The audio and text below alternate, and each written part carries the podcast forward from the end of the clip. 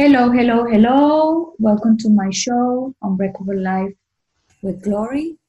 This is Gloria Goldberg, and today, October 13, 2019, I have an amazing guest. Uh, he wishes to remain anonymous, so we're going to call him John Doe. And let's give him a welcome. Welcome, John Doe. How are you? I'm great. Thanks for having me on the show. It's an honor to be here. I'm very happy to have you and to share with us uh, your story. Tell me, um, how old are you? I'm 20 years old right now. Okay, and what are you doing? I just finished EMT school and I'm studying to pass my state test so I could be a certified EMT. Oh, that is awesome.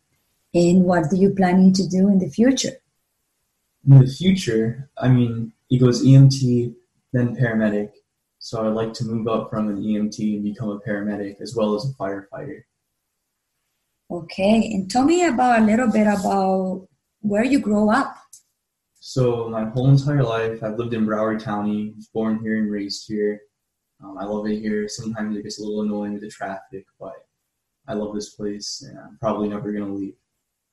Okay, and um, how was you in, in high school? Do you, how was it? Do you like it? Do you hate it? That's a good question. Um, I don't know. School is kind of a love-hate relationship. I liked it when I was younger in elementary school, middle school, not so much. In high school, I, I, I just did not like it. Every day was a struggle to go to school. I I didn't want to go, but I, I pushed myself and I did it. And why, why was the thing that you hated so much? I don't know. For me, I just I didn't like school. It wasn't really my thing. I don't think school's for everyone. And just going every single day. I didn't go to the best high school. That didn't help things. It was just I don't know. It's kind of like I got stuck in a rut, and it was boring, and it just did, it was hard for me to go every day. Yeah. would, yeah, go ahead. And what exactly was the thing that you say if you go back in time? What would you be? What you would like to be doing, in, or what do you would like the school system do for people like like you? Well, I don't know. That's a good question. For me, it was kind of hard for me because when I was a sophomore in high school, my parents got divorced. And It was really hard to go to school after that. And on top of that, I had to work um, at night. So was working and then getting adjusted to my parents' new schedule. So going to school was really hard. And I, I wasn't the best student to begin with. It was hard for me um, what I think the school system could do better, maybe be more understanding and work with the kids closer, something like that. I, re- I really don't know what they could do, but they could think of something. So going back, when because you mentioned that your your parents uh, got divorced. Right. So in what um in high school, what grade you was? I was a sophomore, I think that's 10th grade when they got separated. But leading up to it, I mean, things weren't the best at home. And afterwards, things weren't the best either. So it was kind of a lose lose situation for me. But over time, I was able to get used to it and move on with my life. And things kind of worked out for me. So what was the point for you that you said, "Wow, this is way too much"? The school and your parents getting divorced. I'll be honest with you. Um, my parents got divorced in sophomore year, and that's kind of the year that I, I gave up in high school. I just stopped trying. I didn't really do my homework, didn't study, didn't really put out effort, and it reflected on my grades and my credits. And I just kind of had a rough time after that. And believe it or not, when I was in senior year, my guidance counselor called me into her office one day, and she was like, "Oh, you're you're a couple credits shy of graduating. You might not you might not graduate." And I was like, I was floored. I didn't know what to do and I had to work really hard senior year. I had to put in like double the work just so I could graduate. But I ended up doing it, and I'm very, very proud of myself for that. Of course. And what that make you? What was the motivation for you to do it? I know they call you aside and they told you you're not gonna graduate, but what was you thinking in that moment? What they was telling you that? In the moment, oh my gosh, I wanted to like run away. I felt like I was gonna pass out. I was gonna freak out. Like you imagine like going into a room and someone's telling you you're not going to graduate. I was freaking out. Um, you know, my parents, they called my parents. My parents were very upset. It was a hard challenge to do because that year I had to not only do my normal schoolwork, I had to make up work from the past that I didn't do, work a full time job, and it was very hard, but I managed to do it. That's awesome. So I can see that you're a very successful person. Even you, you knew that you was going through a, such a problem in your house and dealing with the school, and you you, you did it. That's the main thing Yeah. here. Yeah. Now, question: How was your relation in high school with the other kids? Well, the thing about it is, oh man, I didn't really go to the best high schools. So there's a lot of bad kids. Kids would, um, you know, fight, um, do drugs in school, cause a lot of problems. And I didn't really associate myself with a lot of the kids because they were they were just not good kids. Um, and I didn't really have a lot of friends in high school, at least not from my school. I tried not to be friends with those kids because they just caused problems, and I didn't really want to have any problems. Okay, and um, how do you deal the whole time in the school? Like uh, you try to avoid them. They they disturb you. They say things to you. Really, what I did was I, I listened to music the whole time. I sat in the back of the classroom. I just tried to keep to myself and just focus on myself. I was honestly, I was so busy doing work for school and stuff, I didn't have time to pay attention to all the nonsense. And I kind of kept to myself. I was one of the bigger kids, so no one really picked on me. And if someone would pick on me or try to cause a problem, I would handle it, just tell them to stop. I'd figure something out. So when you was going to this school, you was nervous about it sometimes, or, or Definitely in the beginning, like freshman year, I was very nervous. Um, I was like scared for my life. I'm just kidding, but it was very scary. It was also kind of sad and depressing, you know, to go to this school, and there wasn't like any any girls or anything like that that I would be interested in. It was just it was kind of a hard time for me, and it just wasn't fun. Do you express these uh, feelings about the school to your parents? my parents knew. The thing was there was a gifted program in the school that would kind of keep you out of the general population and have you on like a gifted side of the school. So my parents they put me in that program but the only problem was they put an ungifted person in a gifted program. And around the same time that my parents got divorced i got kicked out of that program and i was put into general population and by then it was too late for my for my parents to move so i could switch schools so I was kind of stuck there in the regular population for my school, and it was it was a rough time. Okay, and you went through this school. You you move on, and how do you have brothers? I have a younger brother. And how's your relation with him? Uh, right now, it's not the best, but in the past, it's been pretty good. He went to the same school that I went to, and we would see each other in the hall and everything like that. And around junior year, I was able to afford a car, so I would sit in my car in between classes and during lunch just to avoid, you know, being around everyone. And he would come in there with me. We would hang out, just pass the time together. So we had a pretty good relationship. Um, and then when I graduated from high school, I guess we'll get into this in a few minutes, but I joined the military. It didn't work out for me. And then ever since then, we kind of didn't have a good relationship after that. What do you think that changed? Um, to be honest with you, I don't know. He's just kind of doing his own thing. I'm sure one day he'll come around and we'll hang out and be buddies again.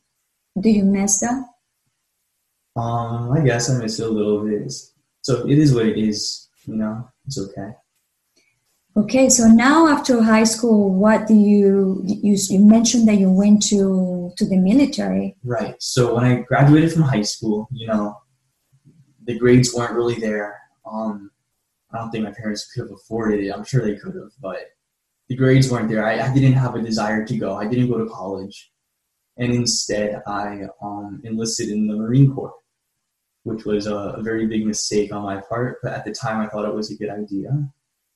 Um, the enlistment process was this really in-depth thing I wasn't expecting. I had to do all sorts of physical stuff with doctors and paperwork. I had to take all these tests, and I, I passed everything. I passed all the drug tests and uh, the physical tests and the mental tests and everything like that. The, you know, the standardized testing, the ASVAB. But there was just one problem. I, I was always dyslexic my whole life, and it was documented when I was younger because I had like tutoring for it, but it's a disqualifier for the military. I, I never told my recruiter or, or any of the doctors at, at MEPS or anything like that about dyslexia. So I kind of like withheld the information from them to get in. And sure enough, I got in. I passed. I passed everything. And then I was in this program, the delayed entry program, for like six months, training to go to boot camp. And they shipped me off to boot camp in November of 2018. And I went to boot camp.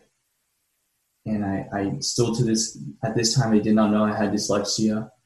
After about a week there, they pulled me aside. They they um, I had to sign away my right to the HIPAA law, which if you don't know what that is, it's like keeps all your information, medical information private.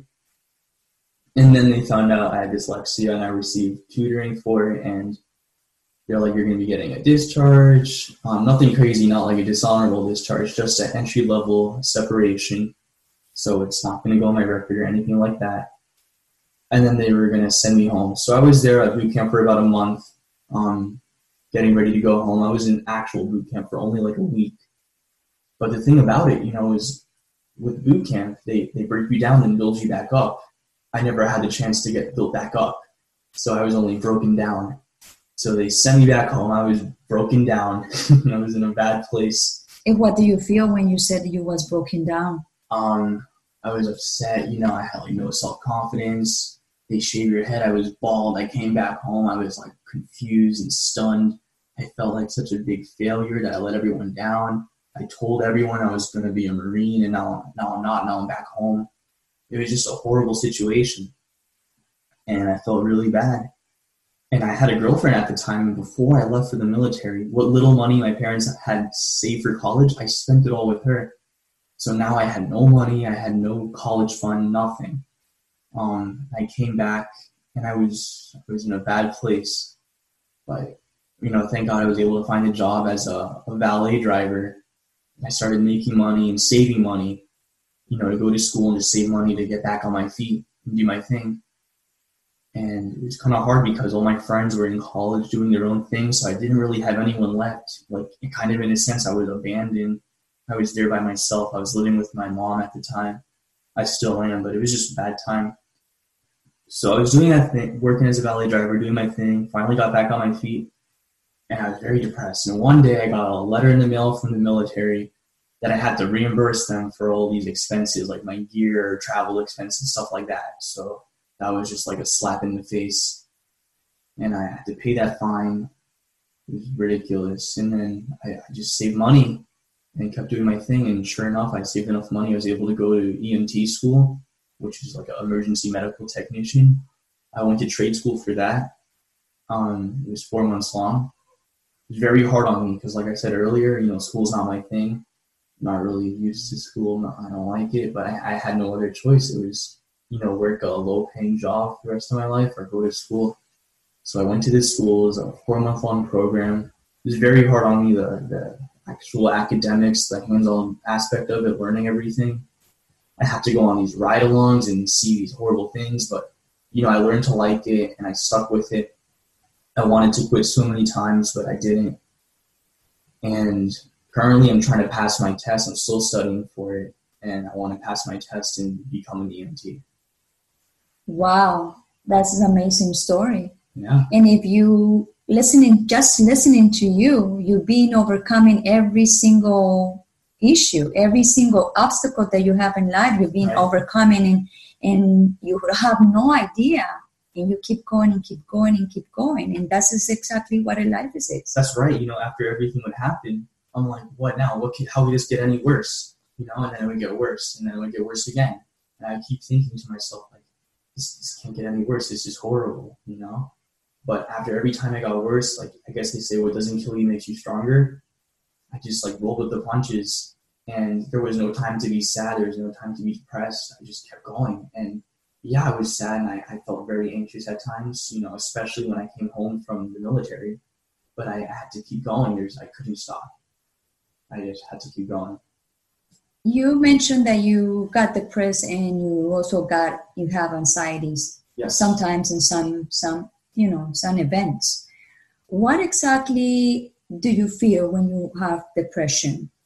Well, depression, I think, is such a, a broad um, topic, you know. But when I had depression, I mean, I'll be honest with you, I've had depression as long as I can remember, all the way since like elementary school. But I didn't really know what it was at the time. You know, I wasn't able to diagnose it. I just thought, oh, I'm feeling sad. But recently, like these last couple years, it's been really bad. Um, I just feel sad. Like I have no motivation to do anything. You know, I don't want to get out of bed in the morning. I don't want to do anything. But I had to just power through the misery, you know, and suffer through it. And I was able to get stuff done. What exactly when you said it make you sad? What exactly you think in that moment that you feel so sad and, and miserable? um, I'll give you an example. When I when I got back from the military, I was looking for jobs, and at first I couldn't get a job. And I was thinking to myself, "Oh my gosh, I'm hopeless. I'm never gonna get a job. I'm never gonna make money. I'm gonna be a loser." I was even thinking I'm gonna be homeless. You know, I didn't know what to do, and I felt so hopeless and sad. I felt like the world was against me. I felt like there was no choice. Like I don't know what to do. Um, it was just a very sad time. I had no motivation. I felt hopeless, and I guess like you, you, you don't know what hopelessness is until you've experienced it, and that was a very hopeless time for me. Did you cry? Um, I don't think I ever cried, but I, I definitely came close. Very sad.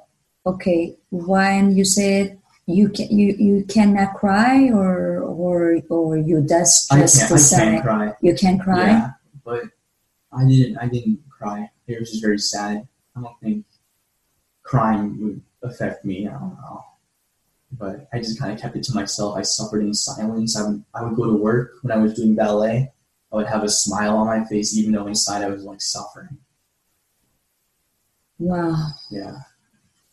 So what about and when you when you have anxiety, what what exactly you do, or what is your feeling? Well, with the anxiety, I, I always had anxiety, but recently it's been bad, especially when I was in school. I would always worry about things. I would have like almost panic attacks. I would freak out about stuff like, oh, I'm not going to pass this test. What if I don't pass this test? What am I going to do? I'd freak out. I, I was losing sleep. You know, I still am. It's just a horrible thing. But in a way, you know, depression and anxiety, it's almost like, I want to say it's almost like a, a superpower, but people don't realize it.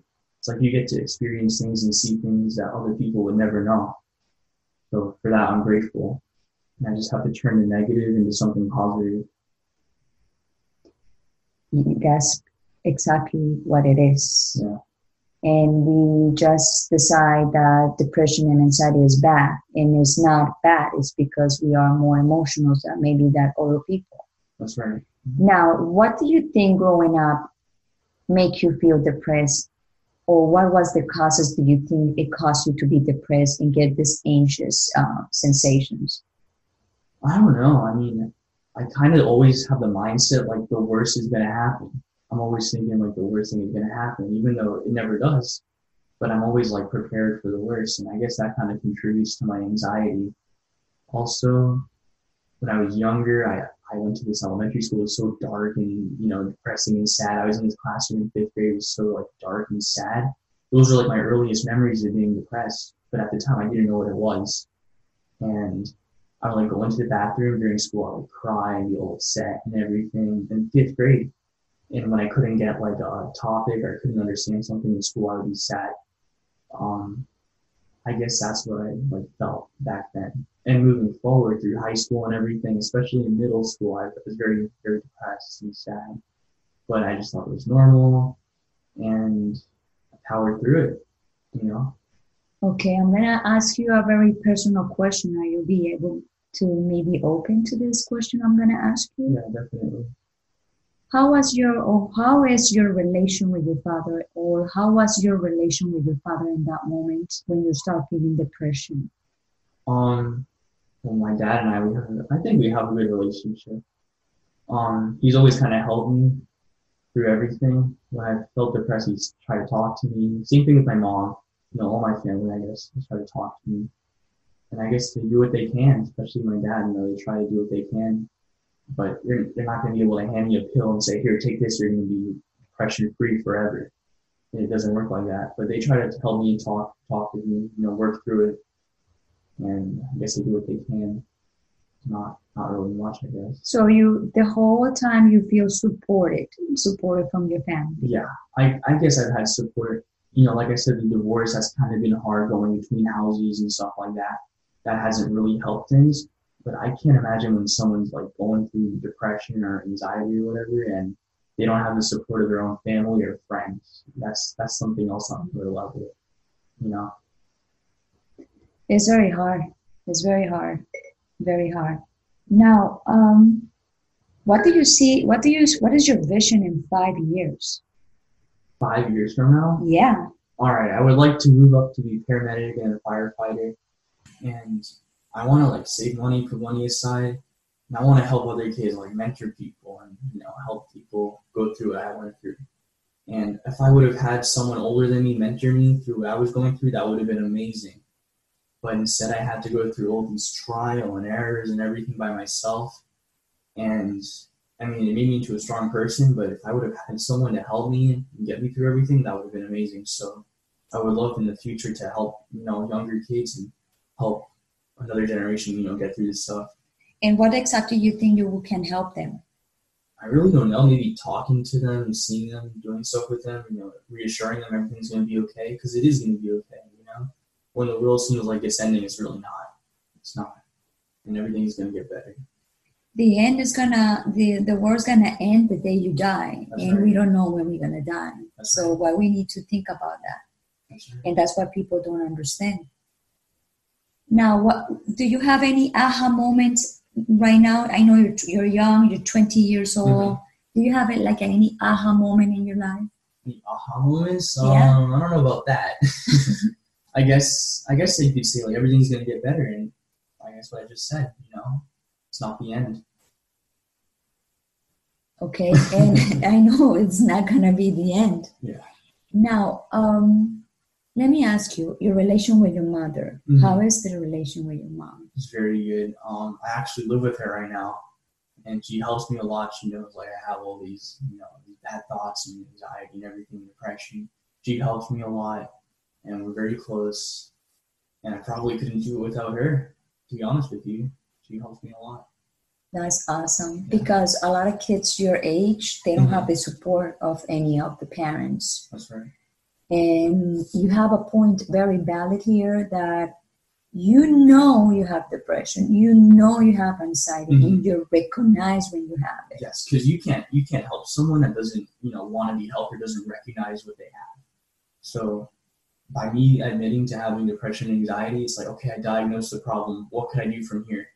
So if I just swept it under the rug and acted like I never had it, you know, it would be it would be really hard to deal with and cope with it.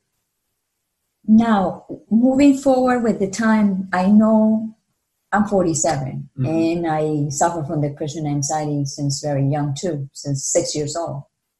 And you know, and I know how it feels. And I like about you that you just go through the crisis, go through the event, knowing there's going to be a light at the end of the tunnel, Mm-hmm, that's right. right? Yeah. Now, what are you going to do moving forward from today, October 13, 2019, that you know and recognize all these issues that you have? You think it's going to be better? You think it's going to be worse? And what you would do? Um, that's a good question. You know, I kind of know from experience now how to handle it, but I know it's not going to be easy. I know I'm going to have my rough times and I'm going to have my moments. There is going to be bumps in the road, and I'm not going to pretend like it's going to be easy from here. But when you know these bumps in the road do come up, I'm just going to handle it, power through it, and stay strong. Not give up. That's the key. Never give up. That's, That's right. Yeah. Never give up, even the most tenacious hmm problem that you have. That's right. because always there's a message in in those problems. Sometimes we don't see them because we don't know we don't know us very well. Mhm. But as we go growing up and start learning from ourselves, then we know to handle some problems. That's right. Yeah. I don't see any problem in you, to be honest with you, because I wish I had this uh, way for to be able to, you know, how I say this, to be able to cope with cope Like Coke, cope with Uh-huh. my problems. right? If I knew very young, a very young age, probably it would be a little bit more different today. But everybody goes through life and walk different ways. Do you have a girlfriend now? So, unfortunately for me, I had a girlfriend for a year and six months. We were dating when I was in senior year in high school. We started dating then. And when I got back from the, Marines, she was still with me up until like a couple months ago. So it was very hard on me, you know, when it when we broke up. It made me very depressed and very sad. But like everything else, you know, you gotta power through it, you know, stay strong, you'll get through it. And for like the first week, like I, I'm not I'm not joking. I couldn't sleep at night. I was shaking. I couldn't eat anything, but I got through it, and I was able to you know move on. And you know that's not going to be your only breakup that you're going to have in life. Yeah. You know that. Well, we'll see. but it was hard on me. But what happened if you have another girlfriend in the future and you spend like a five, seven years, for Mhm. example? That would be a very like a serious serious relationship. That's right. And you know, life is not nothing is secure for life. Mhm. Even even even your life, Nothing is promised. nothing is promised. Mhm. So you met this woman, or you know, you marry her maybe, Uh-huh. and you go through five years of marriage and then things start start not working the way should be and then you end in divorce Mhm. i'm not saying that you that's going to happen to you but you already experienced like a, a broke up with a, a relationship for a year and a half that you had and you've got all this kind of emotions for a week Uh-huh. so I'm am picturing you if you go through a marriage or a relationship for serious five years, seven years, and you guys decide that it's not worth it anymore to be together. How will you picture that that you know that problem for you in the future? Like uh, how you will see that? I can guarantee it's not going to be easy. It's not going to be a walk in the park, but I'll have to deal with it. You know, I mean, if I went through a relationship that was only a year and six months and I was at this trial, I can't imagine you know five, seven years or even more. So, you know, like I've been saying, I just I guess got to stay strong and power through it. And hopefully, I don't have that happen to me. But if it does, I'll know how to handle it. Right. Yeah. Okay, so what else do you can like uh, recommend to these kids that are, they want to take their life away because there's so many Uh-huh. there's some there's some Yeah. depression and anxiety more worse than other ones, and some they have these thoughts that kill yourself. Yeah, I've definitely had those thoughts too, but you don't want to do that, you know. You had those too. I, I think everyone's had those thoughts. Uh, I'm I'm 47. I never had those thoughts. really? really. Oh, make me feel bad now. no, no, don't feel bad, but, But- I'm curious to know why. What exactly is the thoughts that it make you think that you want to take your life away? I don't know. I guess when something seems so bad, and something you're so desperate and hopeless, I guess that's what comes to mind. You know, I would never do it, but I, I have felt like that before. And for everyone feeling that way, like that they want to take their life or they have no other choice or no option, just I promise you don't do it because there's so much worth it. I know it sounds so cliche, but I've had ever since like I got out of the military, I was so depressed at such a bad time. Since then, I've had so many good moments that I would have never thought I would have had, and I'm glad like I was here to experience them. And I know I'm gonna have so many great moments happen in the future. So I wouldn't. I think it's very selfish. I imagine how your family would feel after. You know, it's not a good thing. Um, that's really all I have to say about that. Just when you're feeling down, keep yourself busy. And keeping myself busy has really helped me.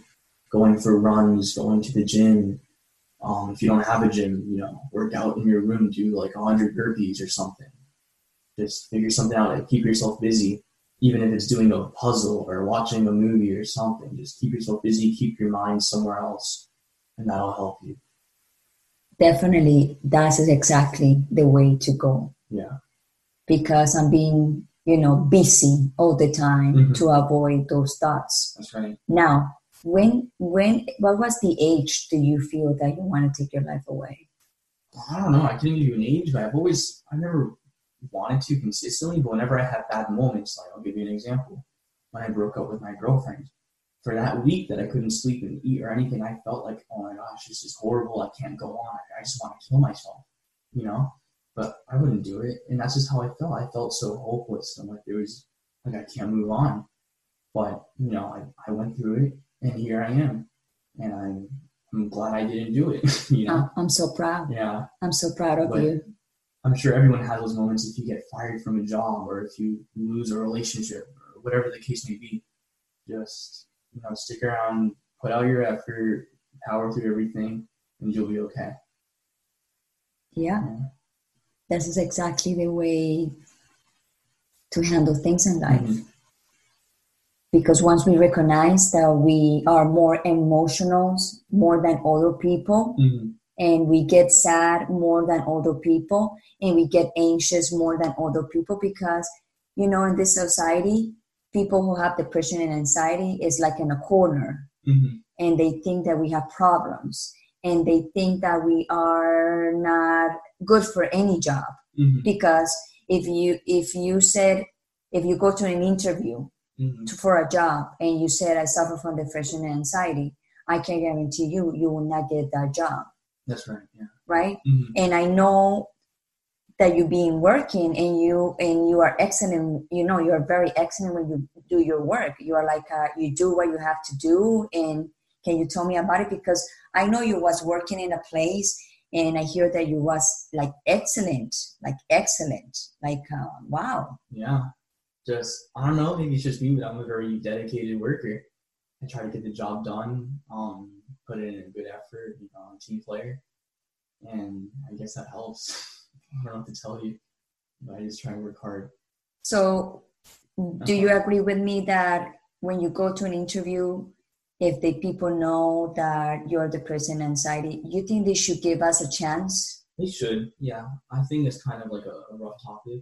They won't, you know, people kind of are biased against it. Like, oh, this person has depression. I don't want to have anything to do with them. You know, I don't want, I don't want no part of this. But I think it does need to be talked about. People should, um, you know, have patience and be willing to work with people.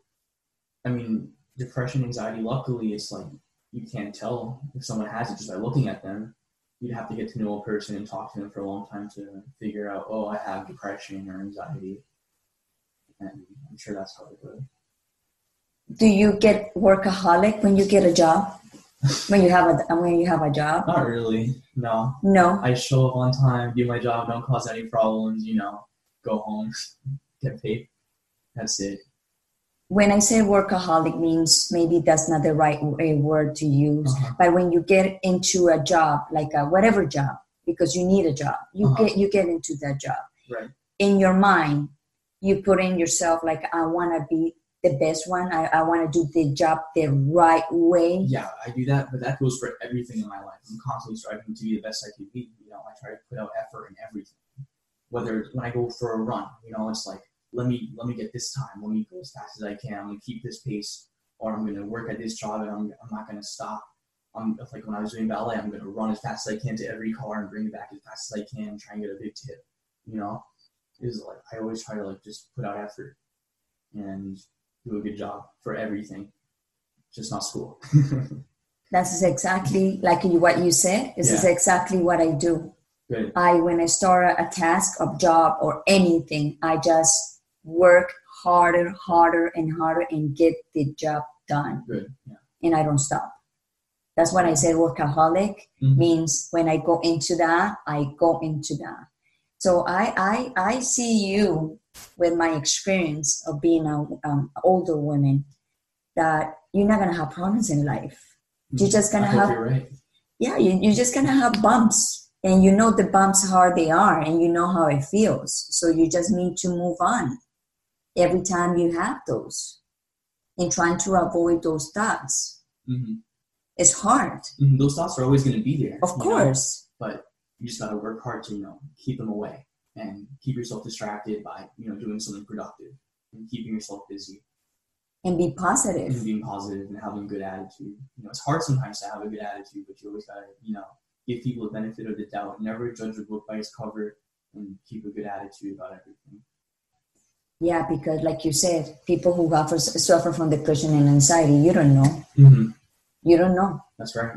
there's there's million pe- millions and millions of people walking like that and nobody knows Mm-hmm. Not even the family knows Yeah, definitely.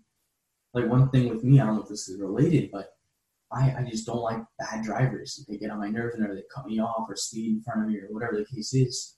You know, but I give them the benefit of the doubt. Oh, maybe they're on the way to see their loved one in the hospital or something. Or maybe they gotta go to a funeral or something. Who knows? So I try to give people the benefit of the doubt and, you know, just trying to stay positive. That's excellent Yeah. well i'm so honored to have you here I can't believe I was the first guest. You are my Very first happy. guest, and I'm really happy too.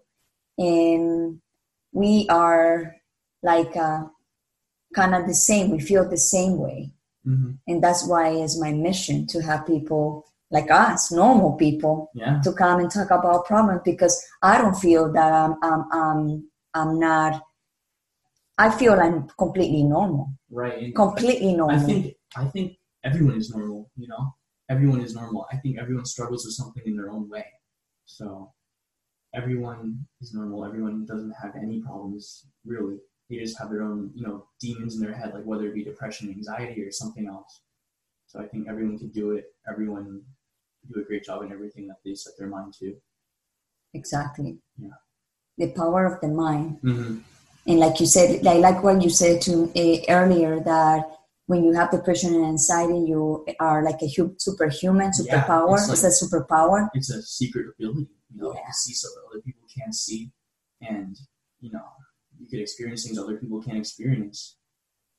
i, I agree completely Yeah. i feel that i also like like you said i feel like uh, i can see through Mm-hmm. people i can see through Mhm. stuff i can i can i have my sense more my sense are more amplified Right. Yeah. what about you I feel the same way. Like I could tell walking into something before I even know if it's gonna be good or bad.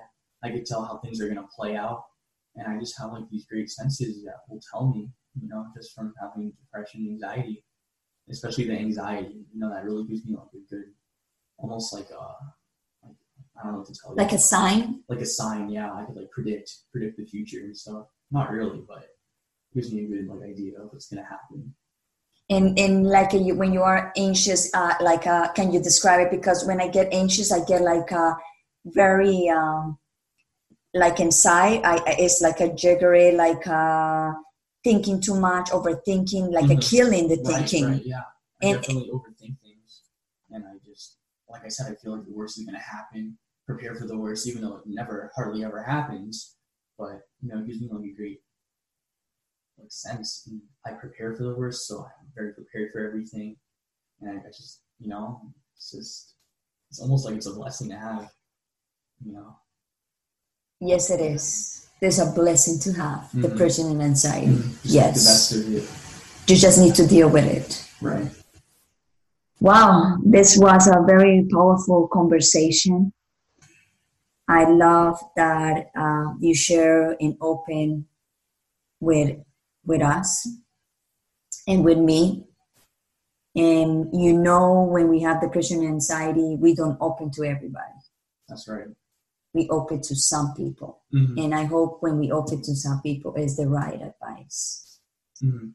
And you don't need therapy. You don't need to go spend all this money on medication, and therapy, and everything. As long as you find a good outlet, you'll be fine. Exactly. Mhm. I don't do also. I don't do pills. I don't do That's good. anything too. That's good. That's the way it is. Okay, let's wrap it up. And can you describe me yourself in one word, in one sentence? One sentence. Ooh, that's, the, that's the hardest question you've asked me all day. In one sentence. Let's see. Um, this is gonna sound really basic, but I'm gonna say light at the end of the tunnel. Okay. Yeah. I gonna make you another question. Do you are unbreakable? Am I unbreakable? Of course. Can't break me. And go- this is the third and last question. Mhm. Do you will have an unbreakable life Of course I will. Unbreakable life forever. forever? Forever. Well, that's awesome. Do you want to add anything before we just go? Um, I think I said everything I need to say. I just hope everyone listening to this, you know, you listen to the advice we gave you because I think it's really good advice. And I know I might be young, but I've been there and I could relate. So just stay strong, stay motivated, and never quit or give up. Excellent. Congratulations. I really do. And from my bottom of my heart, because I know you for a long time, I love you. Thank you. All right. So, do you hear everybody? I hope this is gonna be something that will help you if you're going through some rough moments, some depression and anxiety. And we just talking to a 20 year old young adult, and everybody have their issues, and the difference is how we're gonna deal with them. So thank you so much for listening to us and stay tuned for the next episode and have a run uh, have a wonderful life and wonderful day. Take care. Bye bye. See you later. Bye bye.